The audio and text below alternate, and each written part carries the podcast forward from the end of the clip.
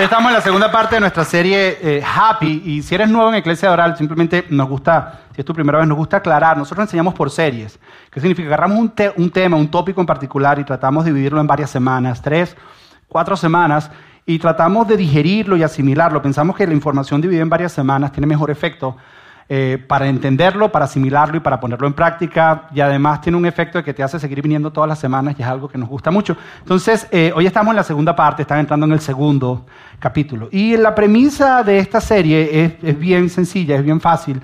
Es que todos nosotros fuimos creados para ser felices. El diseño de Dios en nosotros es la búsqueda de la felicidad. Buscar ser feliz no es algo malo, no es algo negativo, es algo que tenemos de diseño. El problema que nosotros, y por eso hicimos la serie, es que a pesar de que todos queremos ser felices, no sabemos buscar la felicidad en los lugares apropiados. No sabemos buscarla, queremos ser felices, estamos constantemente buscando la felicidad en lugares equivocados y terminamos hiriéndonos y haciéndonos daño. Entonces, por varias semanas estamos eh, desarrollando y descubriendo qué es lo que nos hace verdaderamente feliz. Y como experimento en las redes sociales esta semana, hicimos esta pregunta, ¿qué es lo que te hace verdaderamente feliz? Y Voy a poner algunas de las respuestas que algunas personas colocaron en Facebook y en Instagram y en las diferentes redes sociales. Ahora, déjame advertirte que debido al éxito del burrito sabanero en diciembre, hicimos una canción grabando el burrito sabanero, un montón de personas comenzó a seguirnos por las redes sociales, específicamente por Facebook, personas que no son cristianos, personas que, a nosotros nos parece espectacular porque de eso se trata, podemos llegar a ellos, podemos alcanzarnos, pero al mismo tiempo nos sirve de termómetro en sus respuestas, de ver qué es lo que la sociedad está diciendo. Nosotros tratamos de interactuar con las personas en las redes sociales. Y cuando preguntamos a las personas qué es lo que te hace verdaderamente feliz, no happy, feliz, que es lo mismo, eh, a lo que llegamos, varias personas pusieron respuesta y esto fue lo que algunas personas, algunos de ustedes contestaron. Una persona contestó, dijo, eh, Samira Lilón, o León, o Gion, dijo, me hace muy feliz que le den cadena perpetua al infeliz de Maduro y a todos los malvados corruptos. Ahora, ahora voy, a aclararte, voy, a, voy a, sí, firma, voy a aclararte. Eso no te hace feliz. Porque después que le hacen eso a Maduro, realmente, eh, te voy a confesar, sí te va a dar un frito por dentro de satisfacción, pero no te hace feliz porque la verdad felicidad no la encuentras en hacerle daño a los demás. Esa es la realidad. Entonces, sí vas a sentir un frito el día que eso pase y así un pero no es felicidad, esa no es la felicidad de la que estamos hablando. Ahora, otra persona puso algo bien interesante que todavía no sé cómo lo hace y nos tiene un poco confundidos a todos nosotros. Hemos estado conversando al respecto. Esta otra persona puso que le hace verdaderamente feliz hacerle el amor a mi esposa todas las mañanas. Eso fue lo que puso. Todavía no sabemos if he's bragging or begging. O sea, todavía no sabemos si es que está pantallando o le está suplicando a la esposa no, no, no, no, no nos queda claro. Si, es una realidad, yo estaba que le mandaba un email y decía, ¿cómo lo haces, men? Porque, o sea... Ahora, la realidad es que eso no te da la verdadera felicidad, porque el día que no ocurra, entonces no es que dejas de ser feliz. La verdadera felicidad tiene que ver con algo más que eso. Y una persona, la tercera persona, puso algo y está un poco más cerca de lo que hablamos, es tener paz en mi corazón me hace verdaderamente feliz, tener paz en el corazón. Nosotros la semana pasada, y esto es a nivel de resumen, dijimos que la verdadera felicidad está más relacionada con alguien que con algo. La verdadera felicidad tiene más que ver con relación que con cosas materiales. No es que las cosas materiales estén malas, el problema es cuando pones tu felicidad en las cosas materiales. Es cuando tu felicidad, depende de lo material. Porque lo material te da una felicidad que siempre te va a demandar más. Nosotros le decimos felicidad de cafeína. Cuando pierde el efecto de la cafeína necesitas más cafeína. Cuando se pierde el efecto de eso material porque salió algo nuevo, tú vas a querer más y más. Y nunca eres, nunca eres verdaderamente feliz. Entonces la felicidad está más conectado con alguien, con una relación, que con algo. Ahora, algo que todas las personas felices tienen, todas las personas felices que tú conoces tienen, que tú ves que son verdaderamente felices, tienen algo en común todas. Y no es algo material, es algo que no puedes agarrar y no puedes tocar, pero es necesario para ser verdaderamente feliz. Y lo que estas personas tienen es paz. Las personas verdaderamente felices han encontrado paz. Hay una relación entre tu felicidad y la paz. Es por eso que cualquier cosa que interrumpa tu paz te roba la felicidad. Es por eso cuando una persona se me acerca a mí y me dice, estoy a punto de tomar una decisión y no sabe qué hacer, yo le digo, ¿esa decisión te roba la paz o te da paz? Porque si lo que estás a punto de decidir no sientes paz, no vas a ser feliz con lo que vas a decidir. Porque si te roba la paz, te roba la felicidad. Entonces, estas personas han aprendido a encontrar paz, las personas que son verdaderamente felices. Ahora, ¿paz con quién? Han aprendido a encontrar paz con ellos mismos. Las personas que son felices, estas personas están felices con quien ellos son, no están tratando de aparentar o de ser algo que ellos no son. Ellos están felices con lo que Dios les ha dado, con, lo que, con, lo que, con las cartas que se han puesto sobre la mesa de su vida y han aprendido a vivir en paz con ellos mismos. También han aprendido a ser felices, eh, a estar en paz con los demás. Las personas que son verdaderamente felices no están amargadas, no guardan rencor. A pesar de que se les ha hecho daño en la vida, a pesar de que algunas personas los han traicionado, les han hecho algo que les causó dolor, ellos han aprendido a pasar la página. Ellos han aprendido a continuar la vida y tener paz con eso. Ellos han aprendido a tener paz con las demás personas, porque la, verdadera felicidad la encuentras en la paz contigo mismo y en la paz con los demás. Ahora, la más importante que creemos nosotros, tal vez tú no estás de acuerdo con nosotros, pero nosotros pensamos que la verdadera felicidad la encuentras cuando encuentras paz con Dios. La paz con Dios. Todas las personas que son verdaderamente felices creen en Dios. Tal vez no lo ven de la misma manera que tú y yo lo vemos, pero creen que hay un ser divino que de alguna manera controla todo lo que hay y que a pesar de que están pasando una situación difícil, ese ser divino, ese Dios, a la final está en control de todo lo que está pasando y han aprendido a tener paz con eso, con que Dios está llevando y controlando sus vidas. Ahora, este tema de paz con Dios es el primer tema que vamos a atacar en la serie. Y vamos a hablar precisamente acerca de cómo podemos lograr nosotros tener paz con Dios. ¿Por qué? Porque nosotros como seguidores de Jesús hemos entendido que estar en paz con Dios nos lleva a estar en paz con nosotros mismos y eso nos equipa para estar en paz con los demás. Cuando tú encuentras paz con Dios, cuando tu corazón se sincroniza con el corazón de Dios y entiendes el amor de Dios por ti y entiendes cuánto Dios te ama, de alguna manera eso cambia algo en ti y aprendes a tener paz contigo mismo. Aprende, y cuando digo paz contigo mismo me refiero a eso de tu pasado que hiciste que violó tu conciencia. A eso que hasta el día de hoy ni tú mismo te perdonas. A eso que todos tenemos, todos tenemos nuestro guardado, que nos atormenta y nos ha robado la paz. Pero de alguna manera, cuando tú aprendes a tener paz con Dios y entiendes que tu creador no está obsesionado con tu pasado como tú estás obsesionado con el pasado, que tu creador te ama y que ya te perdonó, eso te da libertad para perdonarte a ti mismo. Y cuando encuentras esa paz de perdonarte a ti mismo, entonces puedes extender ese perdón a otros. ¿Sí? Porque el estar en paz con Dios te lleva a estar en paz contigo mismo, que al mismo tiempo te equipa para poder estar en paz con los demás. Cuando tú lees las enseñanzas de Jesús, el mayor porcentaje de las enseñanzas de Jesús era herramientas para estar en paz con los demás. Porque ya después que tú entiendes el amor de Dios, Él te da, dice que si tú eres de esos que estás en paz con Dios, Él te da todas las herramientas necesarias para que aprendas a estar en paz con los demás. ¿Por qué? Porque ahí está tu felicidad y Dios quiere que seas feliz. Dios quiere que seas feliz, por eso te da todas esas herramientas. Ahora, para, para que podamos entender este concepto de, de paz con Dios, tengo que entrar en un tema y unos términos un poquito incómodos, unos términos un poco doctrina o teología que son difíciles de explicar. Y voy a tratar de hacer algo que es súper complicado, tratar de simplificarlo de la manera más fácil para poderlo entender, hacerlo entretenido para que no se duerman, porque ha sido una de las enseñanzas donde más versículos y más conceptos voy a tener que presentarles el día de hoy. Así que necesito que estén conmigo. La próxima semana no te puedes perder porque la próxima semana sí va a ser extremadamente práctica. La próxima semana voy a hablar acerca de hay algo que a pesar de que tú tienes paz con Dios, todo el tiempo te roba tu felicidad. Y es que confundimos felicidad con otra cosa. Y cuando lo confundimos, nos desviamos. Y así tengas paz con Dios, estás buscando la felicidad en el lugar equivocado. Pero eso es la próxima semana. Hoy necesito hablar de un tema que nos incomoda un poco a todos. Y a lo mejor te vas a sentir un poco incómodo, pero necesito hablarlo porque es la única manera de explicarte qué significa paz con Dios. Y tenemos que hablar de el pecado. Tenemos que hablar de pecado porque eso es lo que causa conflicto en nuestra relación con Dios. Ahora, para definir pecado, vamos a definir pecado de una manera general. Si tú eres seguidor de Jesús y eres cristiano, define pecado de la manera en que el Nuevo Testamento define pecado. Tú debes saberlo. Ahora, si eres judío, de trasfondo judío, define pecado de la manera en que la Torah define el pecado. Si fuiste criado en cualquier otra religión, define pecado de acuerdo a cómo esa religión lo define. Y si no tienes trasfondo religioso, tú dices, a lo mejor es de estos que piensa así. El pecado es algo que el hombre se inventó para por medio de la religión manipular a las personas. Y entiendo cómo llegas a esa conclusión. Es más, hasta cierto punto estoy de acuerdo contigo porque han usado el pecado para manipular y hacer sentir mal a las personas. Lo cual eso es lo que yo no quiero hacer hoy. Yo lo que quiero es presentarte una verdad y hacerte libre y que puedas estar en paz con Dios. Eso es lo que quiero hacer.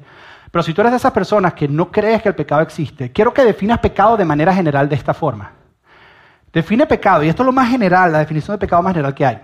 aquello que tú sabes que las demás personas no deben hacer, que está mal.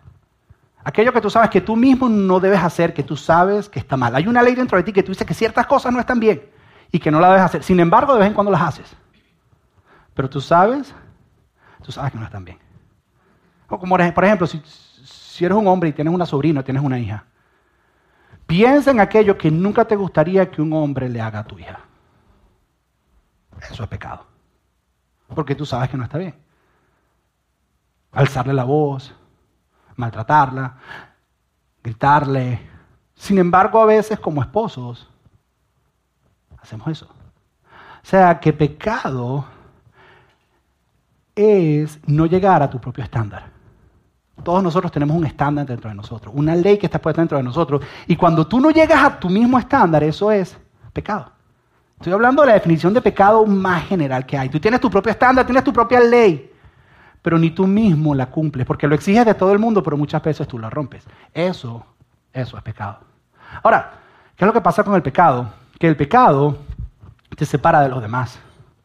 Cuando tú permites que el pecado llegue a tu vida, te separa de las demás relaciones. Por ejemplo, piensa en la última discusión, el último conflicto de relaciones que tú tuviste con quien sea. Si es tu esposa, no la mires, pero piensa en el último conflicto que tuviste de relaciones con alguien. Piensa por un momento, piénsala.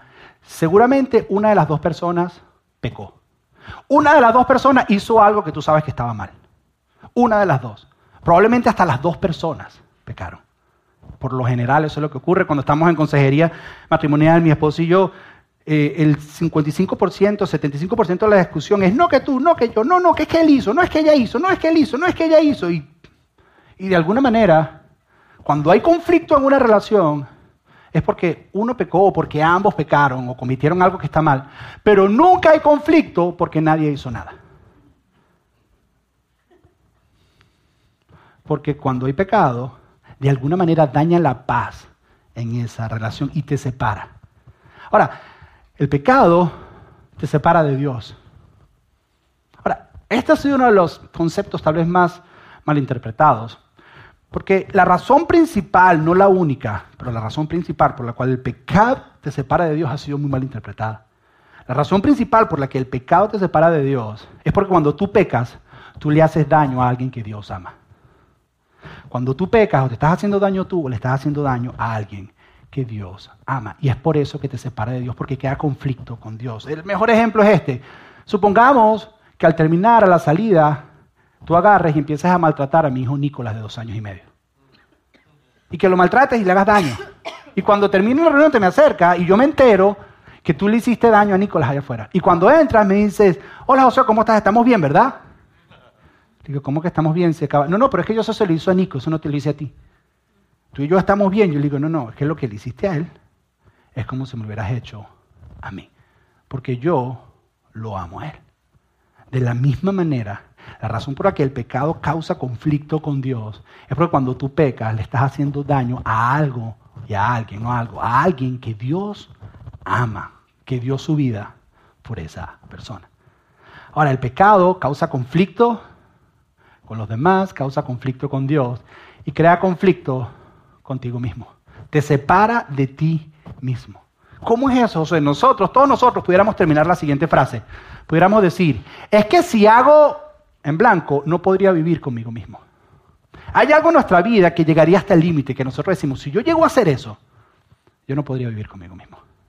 No podría ni mirarme al espejo. Es que si yo permito que eso, es que no, no podría. Mi, mi conciencia no me lo permite. Sí, es porque el pecado, el pecado te lleva a separarte incluso de ti mismo. Entonces, entiendas Perdón, lo quieras creer o no lo quieras creer, Jesús enseñó, y todo el Nuevo Testamento enseña, que el pecado nos crea conflicto con Dios. Nos crea un conflicto. Y hoy queremos ver cómo resolvemos ese conflicto y cómo logramos esa paz con Dios. Ahora, la mejor manera de explicar este conflicto es verlo de dos maneras.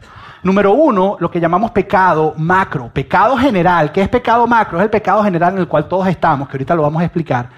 Y lo, lo otro es ver tu pecado que lo íbamos a llamar pecado micro, pero no es pequeño, es grande. Entonces, es tu pecado, pecado específico. Está el pecado general, pecado macro, y tu pecado, el pecado específico. Ambos generan conflictos con Dios y vamos a ver cómo podemos evitar ese conflicto y generar paz con Dios, porque con paz con Dios encuentro paz conmigo mismo, que me ayuda a tener paz con los demás, que me ayuda a ser verdaderamente feliz. Ahora, para hablarte del pecado macro, el pecado general, la mejor manera de explicártelo es que pienses en el país donde naciste. Tú no escogiste nacer en ese país, tú simplemente naciste. Y dependiendo del país donde naciste, hay ciertas consecuencias positivas, pero ciertas consecuencias negativas por haber nacido en ese país. Por ejemplo, yo soy venezolano y yo estoy orgulloso de ser venezolano. ¿Algún otro venezolano que hay aquí? A ver, levante la mano. ¿Cuántos están orgullosos de ser venezolanos? No sonaron muy felices, pero bueno, está bien. Eso simplemente apoya mi punto. Eso resalta lo que estoy a punto de decir. Hay unas consecuencias. Ser venezolano tiene muchas cosas buenas de lo cual estoy orgulloso, pero tiene algunas cosas negativas. Como por ejemplo, la mala fama que los venezolanos se han dado internacionalmente últimamente. Entonces la gente dice, ah, es que tú eres venezolano, y te miran así como que por la mala fama. Entonces a mí me parece injusto. Yo digo, pero si yo soy un tipo, soy pastor de una iglesia. Bueno, eso no habla mucho, pero bueno, yo, yo, yo, yo soy, yo soy, trato de ser correcto, trato de, pero por el hecho de ser venezolano me ponen una etiqueta. Pero yo puedo pararme y decir, es que eso no es justo, eso, eso no está bien, eso no es justo. Pero yo he encontrado que el hecho de que no sea justo no significa que no sea verdad. Porque muchas cosas que son verdad muchas veces son injustas, pero son verdades. No quita una de la otra. Y eso pasa con cualquier nacionalidad. Por ejemplo, mi cuñada es colombiana y se llamaba, hay dos colombianos, ellos hacen más ruido que los venezolanos. Eh, y ella, ella ya se cambió el apellido, pero ella antes de estar casada era Claudia Cardona, colombiana. Y cada vez que le tocaba venir de manera internacional de, de diferentes países del mundo a los Estados Unidos y le tocaba entrar, había una Claudia Cardona, narcotraficante, que los Estados Unidos estaba buscando. Y le tocaba estar cuatro horas en el cuartico para que llamaran a Washington y certificaran que no era ella la Claudia Cardona. Yo le decía, es que tienes nombre de narco y con esa cara, ¿qué quieres que haga? Ahora, ella podía pararse y decir, no es justo, pero eso viene con la nacionalidad ya le ponían una etiqueta, le ponían algo. Entonces tú dices, no es justo, no, no tiene que ver. De la misma manera, la Biblia enseña que todos nosotros, cuando nacemos, nacemos como si pudiéramos decir, nacemos en el país del pecado.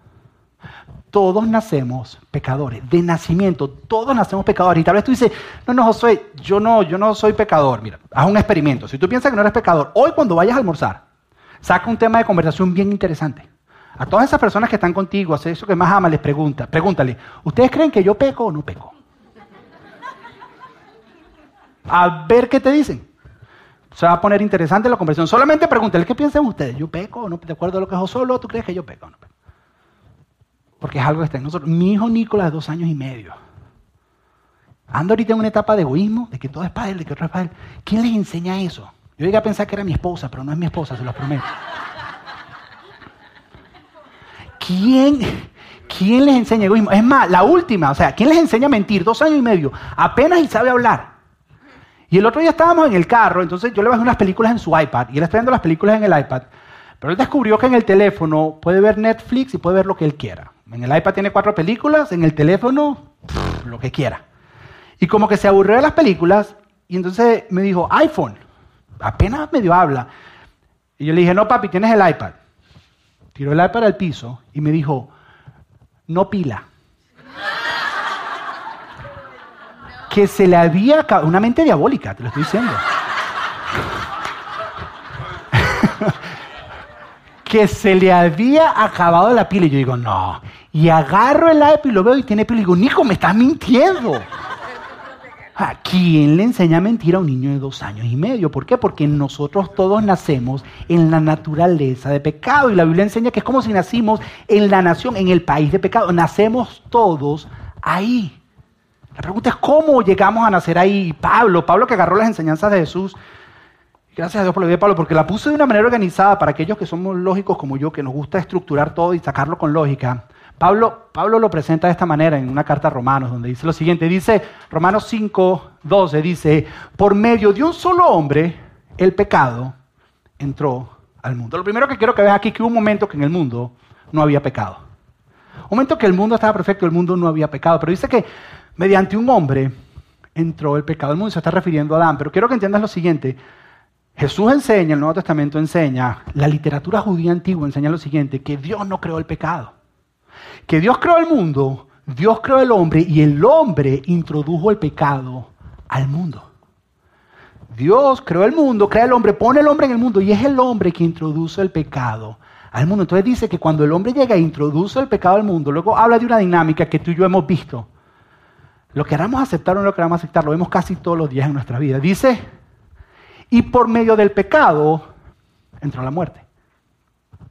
O sea, Dios crea el hombre, pone en el mundo, Dios, el hombre introduce el pecado en el mundo y detrás en los talones del pecado está la muerte.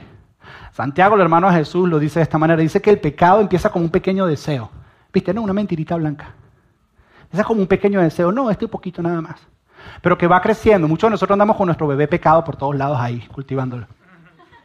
Y dice que va creciendo y cuando está en su máximo desarrollo, en su máxima expresión, produce muerte. Es decir, que la consecuencia del pecado siempre es muerte. Y tú lo has experimentado. Muchas personas aquí han experimentado muertes en relaciones porque un pecado se metió en esa relación. Matrimonios han muerto porque un pecado se metió en esa relación. La relación con tus hijos se dañó porque un pecado. Tu cuerpo se está muriendo porque dejaste que un pecado, poco a poco, tu carrera se acabó, tu trabajo, porque permitiste que un pecado, que era muy pequeño, lo dejaste crecer y cuando produjo la final, produjo destrucción. No fue invento de Dios, fue cuando se introdujo el pecado vino la muerte detrás. Es más, hasta tú mismo te estás destruyendo. Tal vez hasta tu autoestima está muriendo porque has permitido pecados en tu vida. Tu propia identidad, de alguna manera, está llegando ahí. Ahora, pero no termina ahí, porque aquí es donde vemos cómo todo el pecado llega. Dice, y fue así como la muerte pasó a toda la humanidad. Ahora, si la muerte alcanzó a toda la humanidad y la consecuencia y la muerte es consecuencia del pecado, significa que el pecado alcanzó a toda la humanidad. ¿Vieron qué lógico era Pablo? Es decir, que todos pecamos. Es decir, que todos nacemos en una naturaleza de pecado, que todos nacemos en el país de pecado. La pregunta es, si todos nacemos, y eso es lo que enseña la Biblia, que el conflicto que tenemos con Dios es que nacemos en el país de pecado y que tenemos que ser trasladados al país de Dios. La Biblia, la, Biblia lo menciona y dice el reino de Dios. En esta época no habían países, eran reinos. Y por eso él usa ese lenguaje. Hoy en día hablaría del país. Y dice que la manera en que tú pasas de un reino a otro o de un país a otro no es cambiando tu comportamiento. Tú pudieras decir, ok, yo nací en Venezuela, pero quiero ser francés. Y puedes estudiar francés todo lo que quieras y hablar como francés, comer croissant, hacer todo lo que los franceses hacen. Pero eso no te hace francés. Porque por comportamiento no te pasas de uno a otro. Y es donde Dios a través de Jesús resolvió eso. Y Jesús abre un, camino donde nos podemos trasladar de un país a otro, como si fuera cambiar de nacionalidad. Pero no es así como en los Estados Unidos que tú presentas un examen y cambias de nacionalidad. La manera en que tú cambias, la Biblia usa un término que es nacer de nuevo. Porque de la misma manera que naciste en naturaleza de pecado, tienes que nacer en la nueva nacionalidad. Necesitas un nuevo certificado de nacimiento un nuevo pasaporte. Necesitas nacer. Un día, un día Jesús está hablando con un hombre llamado Nicodemo y le pregunta, ¿cómo puedo hacer para heredar el reino de Dios? Básicamente está diciendo, ¿cómo puedo pasar de esto y pasar a estar con Dios y tener esa naturaleza? Y Jesús le dice, tienes que nacer de nuevo. Y Nicodemo le dice, ¿cómo puede hacer un hombre de mi edad para entrar de nuevo al vientre de su madre? Y Jesús le dice, bro, you're nasty, man, eso es asqueroso. Yo no creo que Jesús dijo eso, pero me imagino que eso fue lo que dijo. Le dijo, no, Nicodemo, tienes que nacer de nuevo. Porque la manera en que pasas de uno es naciendo. No es más, Pablo más adelante en Colosenses capítulo 1 lo dice de esta manera. Dice, pues Él, Dios, nos rescató del reino de la oscuridad. ¿Qué es el reino de la oscuridad? El país donde naciste, el país de pecado. Dice, y nos trasladó, ¿qué significa? Nos pasó de uno para el otro al reino de su Hijo amado. ¿Y cómo lo haces? Es naciendo de nuevo. Ahora, ¿cómo logras ese nacimiento de nuevo? Menos mal que preguntaste porque Pablo lo explicó. Sabía que tú lo ibas a preguntar. Entonces, Pablo lo dice en Romanos capítulo 5, versículo 1. Dice, así que ahora Dios nos ha declarado justos, nos ha declarado buenos por haber creído, por haber confiado, por haber tenido fe. Dice, y disfrutamos, y ahí está nuestra, y disfrutamos de paz con Dios. Eso es lo que estamos buscando, paz con Dios Gracias, y la paz con Dios es por creer gracias a lo que Jesucristo, nuestro Señor, hizo por nosotros. O sea, que tú la fe, la manera en que naces de uno al otro, es cuando tú crees y pones confianza en lo que Jesús hizo por ti en la cruz. Y cuando haces eso, eso es lo que enseña Jesús, eso es lo que enseña la Biblia, pasa y naces de nuevo en la nueva nacionalidad. Sí, tú puedes tratar de comportarte, pero que aprendas inglés no te hace ciudadano americano. Que comas como los gringos no te hace ciudadano americano, te va a subir el colesterol, que es otra cosa. Puedes tratar de comportarte, pero la única manera es que, de la misma manera que naciste en pecado, y eso te hizo ciudadano de ese lugar, necesita, y no hiciste nada para eso, simplemente naciste. De esa misma manera tienes que nacer en la nacionalidad de Dios. Tienes que cambiar, se nace. No es por comportamiento, no tienes que portarte bien. No tienes que hacer un montón de cosas. Fíjate, Pablo ahí dice nosotros, lo que Jesús hizo por nosotros, y, y ese nosotros no somos nosotros, aunque sí somos nosotros. Pero está hablando de un grupo de cristianos que él casi no conocía, conocía muy pocos de ellos. Que seguro cuando leen la carta que dice que Dios los hizo justos, los hizo buenos, tal vez ellos dirían, ya Pablo, pero es que tú no me conoces. Yo soy muy mal esposo. Yo tengo problemas de ira, tengo problemas de adicciones, tengo problemas. Pablo dice, es que tú no entiendes, esto no tiene que ver con comportamiento, tiene que ver con nacimiento. Tienes que ver que el primer paso para tener paz con Dios no tiene que ver con hacer cosas, no tiene que ver con mejorar, no tiene que ver ni siquiera con cambiar estilo de vida. Tiene que ver con simplemente confiar en Jesús, en lo que Él hizo para pasar y entonces nacer. Lo único que tienes que hacer es confiar en Dios y dejar que Él te empiece a regenerar. Es decir, que paz con Dios comienza con fe en Jesús. Paz con Dios comienza poniendo tu fe en Jesús. Ahora, eso tiene que ver con el pecado macro. Pero ¿y cómo entendemos tu pecado?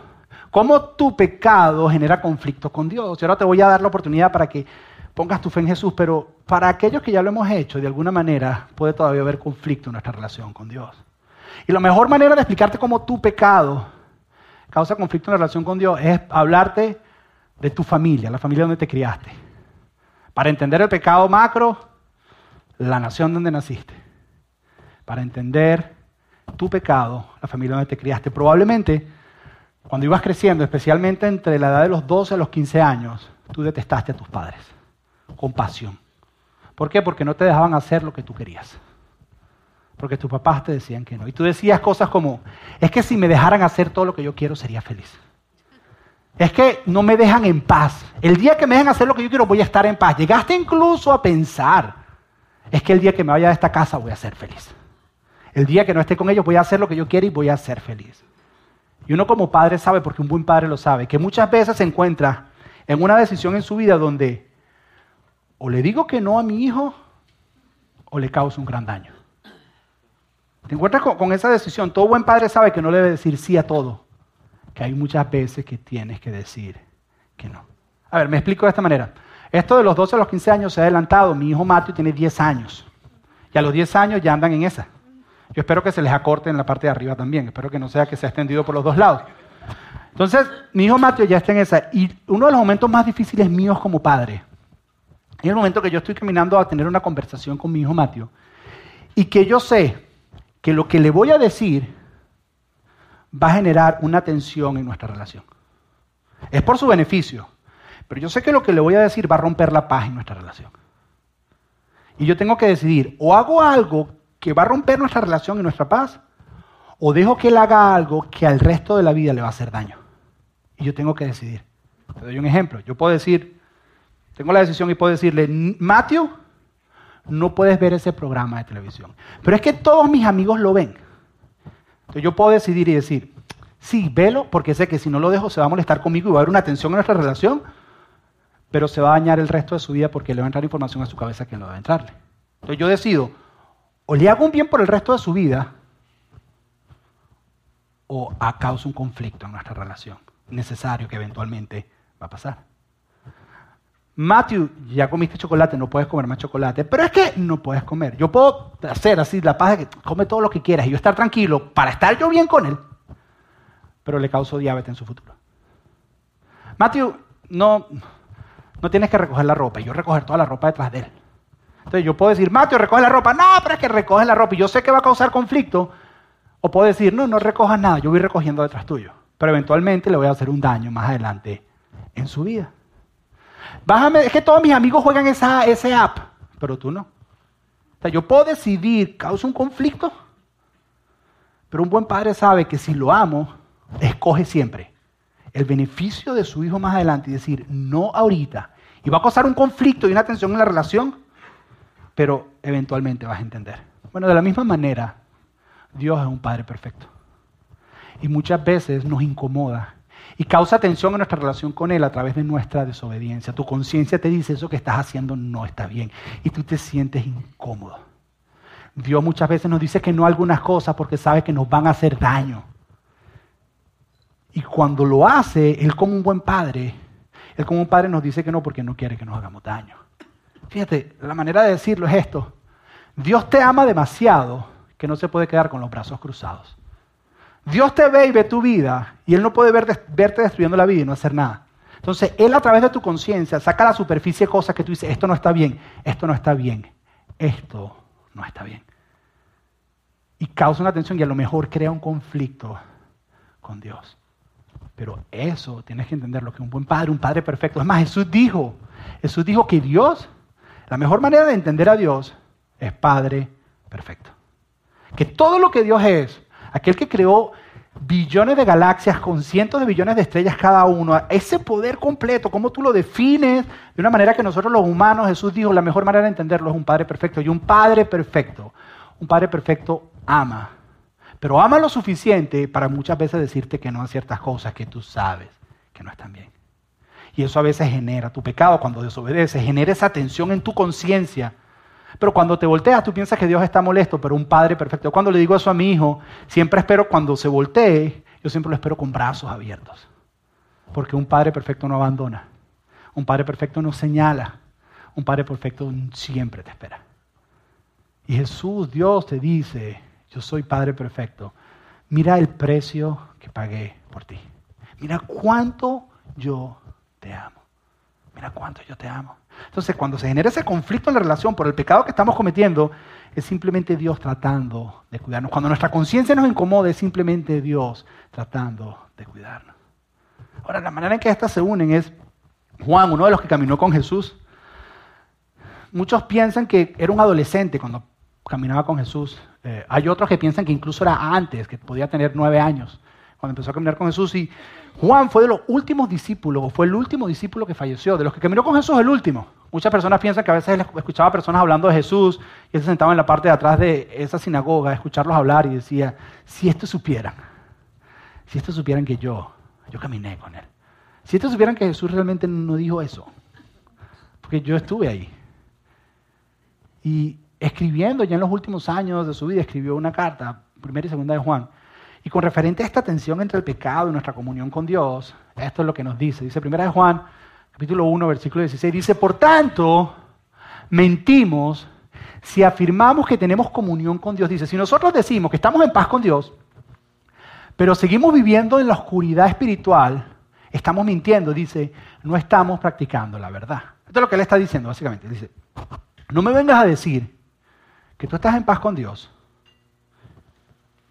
entendiste que tienes comunión con Dios, entendiste lo que Jesús hizo por ti, pero sigues viviendo como de la otra nacionalidad. Porque si hubo un cambio de nacionalidad, tiene que haber un cambio en ti. Tú no tienes que cambiar para cambiar de nacionalidad, pero si hubo un cambio, tiene que haber. Tú no puedes seguir practicando esas cosas, porque está mintiendo. Por lo menos algo en tu conciencia debe haber. Por lo menos algo se debe despertar a ti. Ya después que eres cristiano no pecas igual, yo he tratado, no te sale igual. Hay algo en tu conciencia. Dice, no digas que mentimos y sigues comportándote de esa manera. No, no me vengas. Pero Juan, qué exagerado. Mentira, es un exagerado. Juan te diría, mira, ya estoy viejito, no me queda mucho tiempo, vamos al grano. No te engañes, no pienses que porque vas los domingos a la iglesia, porque te sabes las canciones, no pienses. No pienses que por eso estás en paz con Dios. Porque si Dios te dice que tienes que hacer A y tú dices, no, Dios, yo eso sí no lo hago. No, eso ya es de fanático. No, no, es que no tengo tiempo para estar en eso. Si te pones así, tú sabes que en tu conciencia hay algo que no te permite estar en completa paz con Dios. Ahora, cuando él habla acerca de estar en la oscuridad espiritual, todos nosotros pensamos en el peor pecado del mundo. Mira lo que Juan dice y define como esta oscuridad espiritual. Porque nosotros pensamos en el peor pecado del mundo. mira lo que en la misma carta Juan dice, porque si alguno dice, amo a Dios, pero aborrece a su hermano, es un mentiroso. Si alguno dice, yo estoy en paz con Dios, pero odia a los demás, pero maltrata a los demás, esa es oscuridad espiritual. Eso es lo que dice. Si alguno dice, sí, es un mentiroso. Otra vez esa palabra, sí, son unos mentirosos. Enrique Iglesias compuso una canción de ustedes, mentiroso. Son unos mentirosos. Dice, porque, y ahí lo dice el versículo, porque ¿cómo, vas, ¿cómo es que no puedes amar al que está delante de ti? ¿Y cómo es que vas a amar a Dios al que no puedes ver? En otras palabras, lo que Juan está diciendo es, tú no puedes estar en paz con Dios y odiar a los demás. Es imposible estar en paz con Dios y hacerle daño a los demás. Es imposible estar en paz con los demás y odiar a los demás. No puedes. Es imposible estar en paz con los demás y hacerle daño a los demás. Es imposible estar en paz contigo mismo y odiar a los demás. Tú no puedes decir estoy en paz y odiar a los demás. Tú no puedes decir estoy en paz y hacerle daño a los demás porque eso no vas a estar verdaderamente en paz. Lo que Pablo está diciendo es, perdón, lo que Juan está diciendo es, la manera en que tú, o sea, tú no puedes decir que tú amas a Dios y estás en paz con Dios y sigues comportándote como en las tinieblas y las tinieblas es, sigues maltratando a las personas. Porque cuando hay comunión con Dios, eventualmente vas a empezar a buscar paz con los demás. Ahora, para resumir todo esto, simplemente quiero recordarte que paz con Dios comienza con fe en Jesús. Paz con Dios comienza en fe en Jesús. ¿Y cómo es eso de fe en Jesús y cómo creo en Jesús? Tal vez el mejor, es este, el mejor ejemplo es este, este me lo enseñó a verlo hace muchísimos años. Y es que fe en Jesús es lo siguiente, yo necesito, yo necesito algo donde sentarme que soporte mi peso. Ahora, yo no sé si esa silla me aguante o no, pero yo necesito confiar en que me va a aguantar porque necesito sentarme. Y mi única manera de yo comprobar si la silla me aguanta o no, ¿cuál es? Sentarme. Entonces, si yo tengo fe en la silla y quiero confiar en la silla, lo único que yo tengo que hacer es sentarme. Y si la silla me aguanta, me sostiene y estoy bien. Fe en Jesús es exactamente lo mismo. Fe en Jesús es que Jesús es la silla y tú tienes todos tus pecados o el pecado general del que hablamos. Y tal vez has estado por comportamiento, tratando de hablar francés para convertirte en francés, eso no te va a hacer francés tienes que nacer de nuevo. Y la manera en que naces de nuevo, según lo que acabamos de ver, es creyendo que lo que Jesús hizo en la cruz fue por mí. Yo pongo mi confianza en Él y yo me siento en Jesús. Y en ese momento yo descanso en Él. Y entiendo que nazco de nuevo. No tengo que hacer nada, simplemente dejar que Dios comience a regenerar y transformar mi vida. No tienes que cambiar hábitos, no tienes que hacer nada. Lo único que tienes que hacer es sentarte y decir, Jesús, tú eres Dios. Y moriste en la cruz por mi lugar. Y en ese momento pones fe en Él. Si tú nunca has hecho eso, ahorita al final te va a dar una oportunidad de hacerlo. Pero también tenemos que entender que paz con Dios comienza con fe en Jesús, pero la paz con Dios se sostiene siguiendo a Jesús. Porque si tú pones fe en Jesús, tú puedes dañar tu comunión con Dios. No es que pierdas la salvación, no es que no vas al cielo, no. Estoy hablando de que a pesar de que has puesto tu fe en Jesús, hay ciertos comportamientos en tu vida que tú sabes que en tu conciencia dañan tu relación con Dios, como cuando un padre y un hijo están mal. Porque es imposible decir que amas a Dios y darle la espalda a Dios. Es imposible decir que amas a Dios e ignorar lo que Dios dice por tu propio beneficio. Ahora, tengo dos preguntas. La primera pregunta es, ¿estás en paz con Dios? ¿qué, ¿Qué tienes que hacer? Porque la aplicación de esta es que algunos de ustedes Tal vez tienen que hacer algunas llamadas telefónicas o tener algunas reuniones y arreglar algunas relaciones con algunas personas.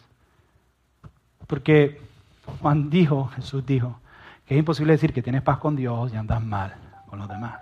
Y a lo mejor tú no has encontrado paz con Dios porque hay algunas cosas, hay algunas personas que tienes que perdonar, algunas conversaciones que tienes que tener, algunas cartas que tienes que escribir.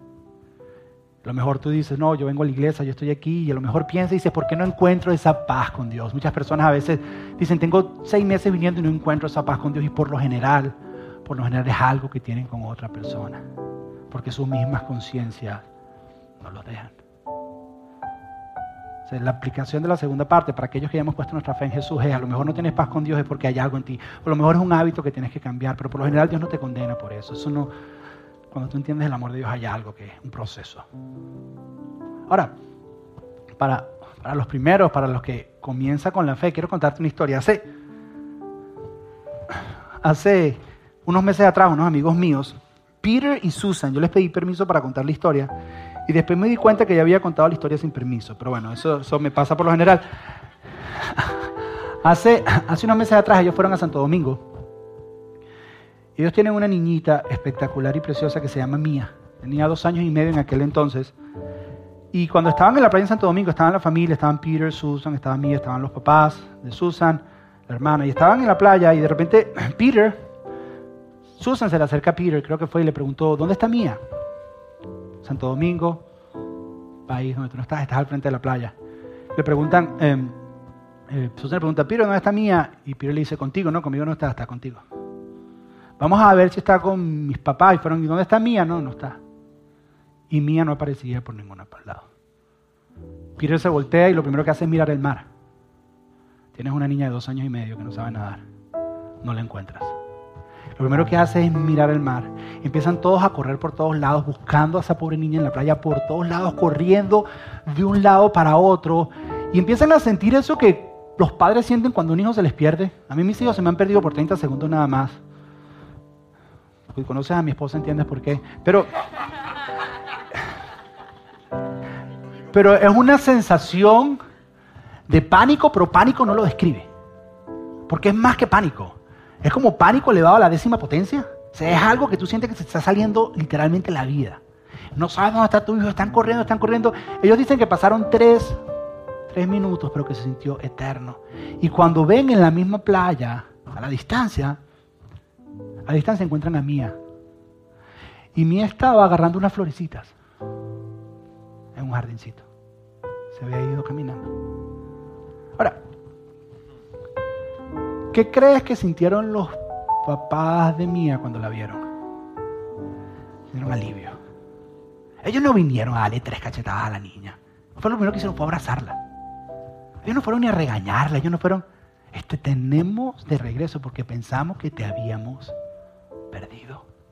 Y lo que sintieron fue alivio. Ahora, es interesante, Mía, ella estaba por la vida como si nada, ella ni entendía lo que estaba pasando, ella no los estaba buscando a ellos. Sabes que a lo mejor tú viniste esta mañana y tú no estabas buscando a Dios, pero Dios te está buscando. Y a lo mejor tú estás por la vida como Mía viendo florecitas, sin entender el peligro en el que estás. Y Dios está así como esos papás, desesperados buscándote. Y adivina qué vas a encontrar cuando te voltees a Dios. Porque es que lo que se nos ha enseñado es que Dios se va a voltear y nos va a regañar. Y nos va a pegar y nos va a castigar. Adivina qué te vas a encontrar. De la misma manera que Mía encontró, encontró los brazos de unos padres que la amaban. Y que la abrazaron y le dijeron, gracias a Dios, estás bien. Y eso es lo que Dios te quiere dar el día de hoy. Porque paz con Dios empieza con fe en Jesús. Y fe en Jesús la colocas creyendo lo que Jesús hizo. Y cuando haces eso, lo que vas a encontrar es un Padre con los brazos abiertos que te ama. Así como cantábamos ahorita, con los brazos abiertos hacia ti. Listo para abrazarte. Listo para amarte. No te está pidiendo que cambies, pero te ama demasiado que te va a cambiar. Porque Él quiere sacar la mejor versión de ti mismo. Entonces yo quiero dar la oportunidad que si tú nunca has puesto tu fe en Jesús, a que lo hagas. ¿Y cómo lo haces? Es una simple oración, la cual quiero que todos repitamos en este momento. Cierra tus ojos y repite después de mí. Padre Celestial, te doy gracias por haber enviado a tu Hijo Jesús a morir en la cruz. Jesús, te acepto y te abro mi corazón como mi único Señor y mi único Salvador. Gracias por pagar el precio. Hoy pongo mi confianza en ti. Espíritu Santo, regenérame. Cambia mi vida. Transfórmame. En el nombre de Jesús. Amén. Amén. Quisiera saber, antes de hacer una última oración, si hay alguien en este lugar que hoy, con completo entendimiento, hizo esa oración hoy por primera vez. Simplemente levanta tu mano. Levanta tu mano. Primera vez que hiciste esa oración, aquí hay uno y hay dos. Simplemente déjala allá arriba. Te van a dar una tarjeta. Quiero pedirte que la llenes. Te prometo que no voy a ir a cenar a tu casa de sorpresa. Simplemente queremos enviarte un email con un material para que entiendas un poco más qué fue lo que hiciste, porque estás entrando en estar en paz con Dios y estás dando los primeros pasos y queremos enviarte material, darte el email personal. Si tienes alguna pregunta, puedes escribirme de regreso. Estamos para servirte. Esto es un camino, esto es un paso en el que empiezas a dar. Que me cambié de religión, mira, ponte la etiqueta de la religión que tú quieras. No se trata de eso. Se trata de establecer una relación con Dios y estar en paz con Él. Eso es lo que estamos haciendo en este lugar. Ahora, para aquellos para aquellos que ya estamos en paz, en comunión con Dios, pero que se ha roto por algo que estamos haciendo, esta semana tenemos tarea. Y mientras yo hablaba algunas cosas, algunas personas te vinieron a la mente. Y ya tú sabes lo que tienes que hacer. Y me gustaría orar, me gustaría orar por ti por eso. Así que cierra tus ojos, vamos a orar. Padre, yo te doy gracias, Señor, te doy gracias. Te doy gracias por tu presencia y tu paz en este lugar, Señor. Hemos estado hablando de paz contigo, Señor, y lo que podemos sentir es paz y reposo en este lugar, Señor. Y quiero pedirte que esos de nosotros que fuimos confrontados hoy entendiendo que si decimos que estamos en paz contigo, pero no estamos en paz con los demás, que somos unos mentirosos, Señor. Qué duro, pero al mismo tiempo que necesario, Señor. Aquellos que tenemos que, cambiar algunas cosas, Señor, aquellos que tenemos que tener algunas conversaciones difíciles, te pedimos que tu Espíritu Santo nos guíe y nos dé la sabiduría para hacerlo. Pero entendemos que lo necesitamos hacer porque así vamos a estar en completa paz contigo. Y nos va a ayudar a estar en paz con nosotros mismos porque tú quieres Tú quieres que nuestra conciencia esté limpia y libre para poder estar en paz con nosotros mismos y extender esa paz hacia los demás, porque es ahí que encontramos la verdadera felicidad.